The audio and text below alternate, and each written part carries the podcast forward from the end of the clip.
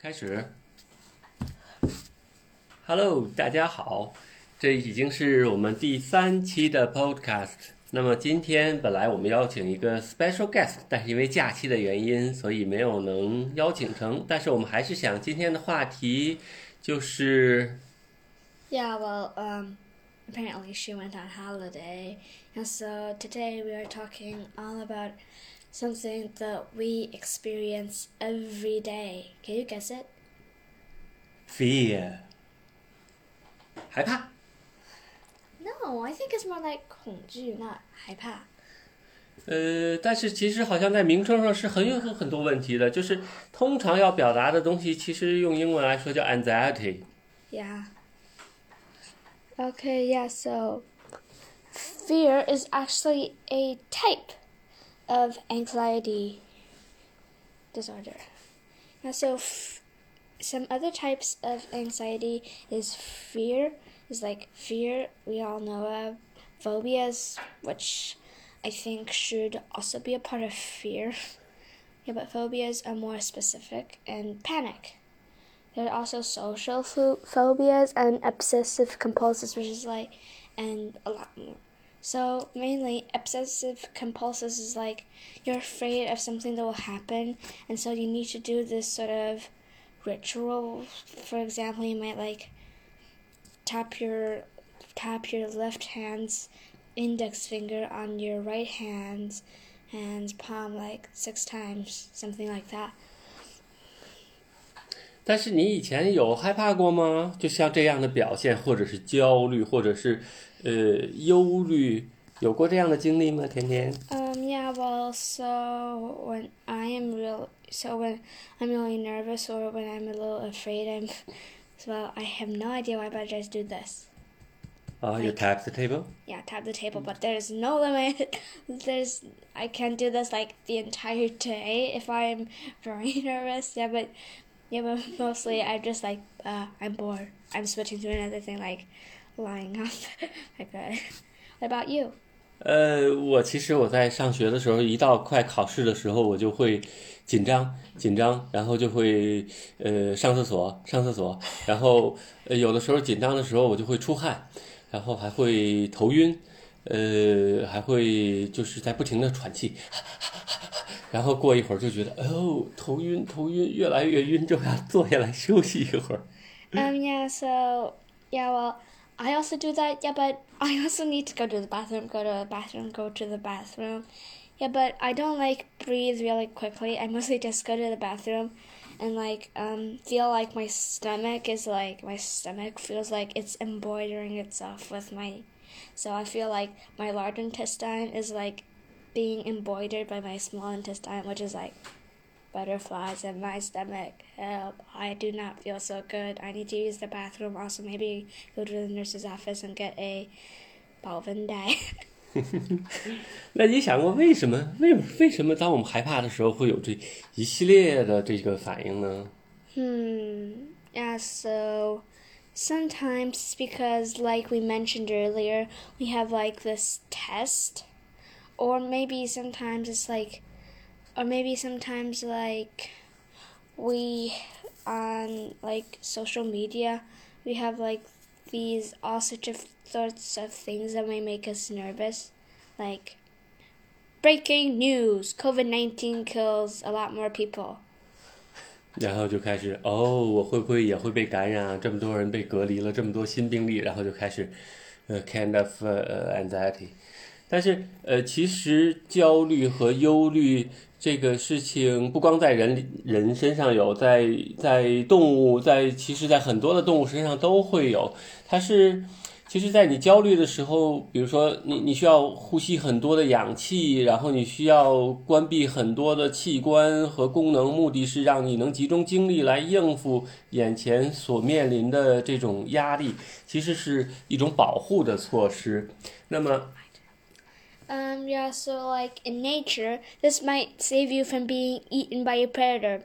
For example, like if you were a zebra, then then so if you see a predator like let's say a leopard,，OK，a you know like a person live on the savannah. What I was thinking, yeah. So like a cheetah at the end at, at the other, like a, like like a, a hundred meters away, then you might like get really nervous. So you might like your vision might focus mainly on that cheetah, and so mostly a lot of yeah. So you might feel like your mouth is really dry, and so your stomach might feel like it's not digesting. And so you will be all ready to like run at this zebra. If this what zebra, this zebra does not get attacked. Zebras are herbivores. Yeah, so like this cheetah might attack you, and so if the cheetah does attack, then you will be all ready to run away. Like pew. 就是啊，就是因为它有这种机制，所以它可以从它的，比如说从猎豹的嘴里逃生。那么逃生了以后呢，它在生存上面就会有优势。所以这种，呃，按自然选择的理论来说，这种呃焦虑，然后这一系列的反应就可以被呃遗传下来，被选择下来。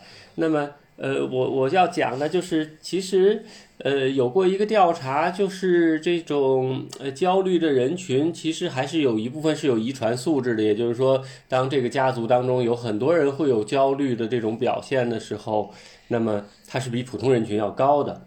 还有呢，就是呃，焦虑其实是被一个激素来控制的，就是大脑当中的一个激素叫 serotonin。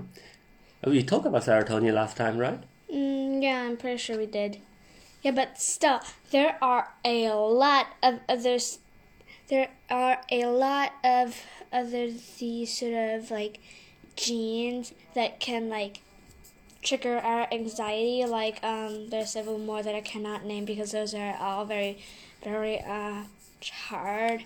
Yeah, and so I am not that sort of person, so I cannot remember. 嗯，然后我就在想，说到动物的这个 anxiety，其实这种呃 fear or phobia 或者是 anxiety，其实都是可以在社会上传染的。呃，有一个例子就是在加州的一个中学，曾经有一段时间里有，呃，大概得有几十个女生在不停的发病，就是在课堂上晕倒，课堂上晕倒。然后当有一些病例以后，他们呃追踪了以后，发现其实。只是他看到了别的同学晕倒了，然后他就也会晕倒。这个其实这个学习的过程就像中国的一个古代的谚语说：“一次被蛇咬，十年怕井绳。”这种 fear 其实是可以传染和传播的。那么，呃，我要讲一个好玩的故事。我不知道大家听说过，呃，有没有读过有一本书叫《All Creature Great and Small》。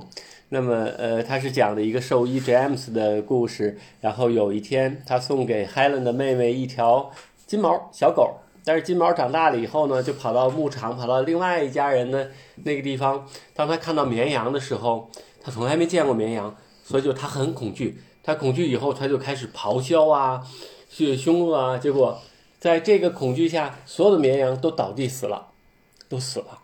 然后这个 James 这个兽医就去看，其实呢，所有的绵羊都是假死，但是这个假死也绵羊自己也是被吓坏了，所以就 panic，所以就集体的全部都倒地死了。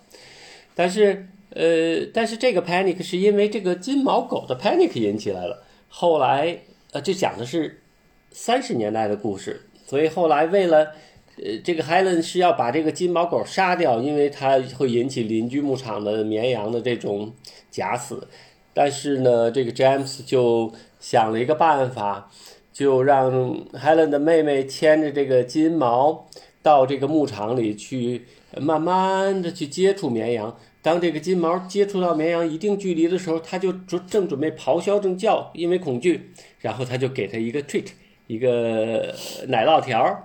然后呢，金毛吃了奶酪条，哦就不那么 panic。然后经过这么几天的训练，金毛再看到这些绵羊的时候，就一点也不闹了。然后绵羊和金毛就相安无事。哎，这个是最早的 CVT 呀、Yeah. So that Yeah, so this also brings us to the story of two little babies. One is Little Albert, which you might have heard of. So Little Albert's exper- the Little Albert experiment was done in 1920 by uh, Dr. John B. Watson. Yeah, yeah so at John Hopkins Hospital. So little Albert was like this baby who was introduced to a mouse, and then every time the mouse came near, they banged something, and then the mouse ran away. So they did this again and again and again and again, and so little Albert soon developed a fear of mice. But then, but then his fear spread spread to bunnies, aka rabbits, and um, dogs, and then finally even Santa Claus. Because you know Santa Claus is this very large furry beard, and so basically he just had a fear of every furry thing around. Is that means that all these fear or phobia can be trained by connect two different things together? Yeah. Okay. Yeah, and so like a lot of people have watched Jaws, and like it was this perfect. Yeah, you know, there was like the, this perfect day, and then a large shark came, like dun dun. Yeah, and then the shark ate the people. Yeah, so yeah, so some kids were after they watched it, they were even afraid to go in the bathtub. Oh, that's kind of 延伸. Okay, what's the next story then? Little Peter, which is Mm, also when it happened? Um, yeah, so it happened at 1924 by another doctor called um, Mary Cover Jones at Columbia Ver- University. Yeah, so after um, Dr. Jones heard the story of little Albert, so um, he decided that she could try, like, there's this little baby called Little Peter. Maybe she could try to cure his um, phobia of furry animals. And so basically every 那 day Little Peter 有什么有什么问题呢？他怕什么东西呢？ he, like little Albert, was afraid of like every furry thing around. I don't know if he was afraid of Santa Claus though. Yeah, that was not included. Yeah, so every day they introduced him to a mouse, and, and the mouse always came closer and closer. And when little Peter started to cry, then so they gave him uh, like sweet, and then little Peter stopped crying. And so every day they did this, and then the mouse came closer and closer and closer. Yes, yeah. Once even even came onto his lap, and he didn't even cry. And so basically that that is that is also the earliest form of CBT. Uh, what is CBT? Well, CBT you can understand it as cog- cognitive behavioral therapy. Yeah, but I think it's a little like exposure therapy.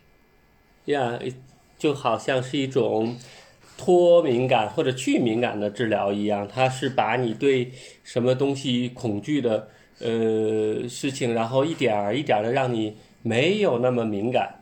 呃，我知道有一种呃恐惧症叫叫真恐惧症啊，no no no the needle the Needle phobia. yeah needle phobia，就是他害怕所有的针，是指打针的针，所以他们会建一个训练营，专门去训练这些有 needle phobia 的人，比如说先去接触一个没有针头的注射器，然后用这个钝钝的这个塑料的注射器在你的皮肤上去扎去扎，其实一一点都不会疼，然后但是你心里的恐惧就会一点一点减少。然后慢慢的呢，再去让你去尝试着用这个注射器带针头的去扎一个橡胶的一个胳膊，然后让你去看着这个呃针头进入这个橡胶的胳膊的这个感觉，然后一点一点一点，然后这样就可以慢慢的消除这些个有这个 needle phobia 的人的这种恐惧。 Yeah, personally, I do not have needle phobia. So every time I get stabbed by a needle, whether it's like a shot, I just go like, ow, and then that's it. 那像这种 Fear 或者是 phobia，那真的是每一次都需要去看医生吗？或者说我只要有我就要去看医生，然后这一定是不正常的事情吗？特别是对于我们的 special guest 来讲，这种情况他在学校里有，那需要去看医生吗？Well, it depends. 嗯哼，那要看什么呢？就是其实要看，呃，你这个焦虑的严重程度是不是影响到你日常的生活？比如说，哎呀，我焦虑到我也吃不下饭，睡不着觉。 Yeah, so or if you're like I'm so nervous that can that that I need to go to the bathroom like every hour, like once an hour be- because they're like 24 hours a day and so you'll need to go to the bathroom 24 hours or 24 24 times per day. Yeah, but that's all weird. 呃，当然呢，还要看 这个这个焦虑持续了多久。通常说，如果就是你的这个 fear 严重的 fear，如果持续了半年，或者是更长的一段时间，那么还是需要去看医生的。要要去医生那儿要去做一个评估，医生来看说你的焦虑是不是需要我们干预一下，还是说不干预啊？那你知道如果要干预会有哪些措施吗？Um yeah, so sometimes you can you can do exercise or you can or you can do like medication or you can practice mindfulness and also our old friend CBT cognitive behavioral therapy. Yes. Yes. 其实，呃，好像轻的就不用管。那么 CBT 呢，还是治疗这种焦虑最或者是这种恐惧症最主要的方式。但是在不同的人群当中，还是要不同的办法。通常还是要听专业医生的。 Um, yeah, so scientists have found that the most e- most um, effective way to treat um, anxiety or fear is to like is to, is to use a controlled amount of of um, uh, CBT and medications. 然后说到 medication，那有很多的药物，我又把这个这一期的东西和上一期的东西连起来，就是呃，在众多的这些药物当中，其实因为 呃 anxiety 的这个神经递质是 serotonin，而呃 psilocybin 就是那个致幻蘑菇的里边的那个毒素，致幻的那个毒素其实是可以改善。 It's not a toxin. No, it's not toxin. You just said that it was 毒素.好吧，OK，I was wrong。然后 就是可以对一部分患者去弄，但是同样，所有的致幻的药物在使用上都是有争议的。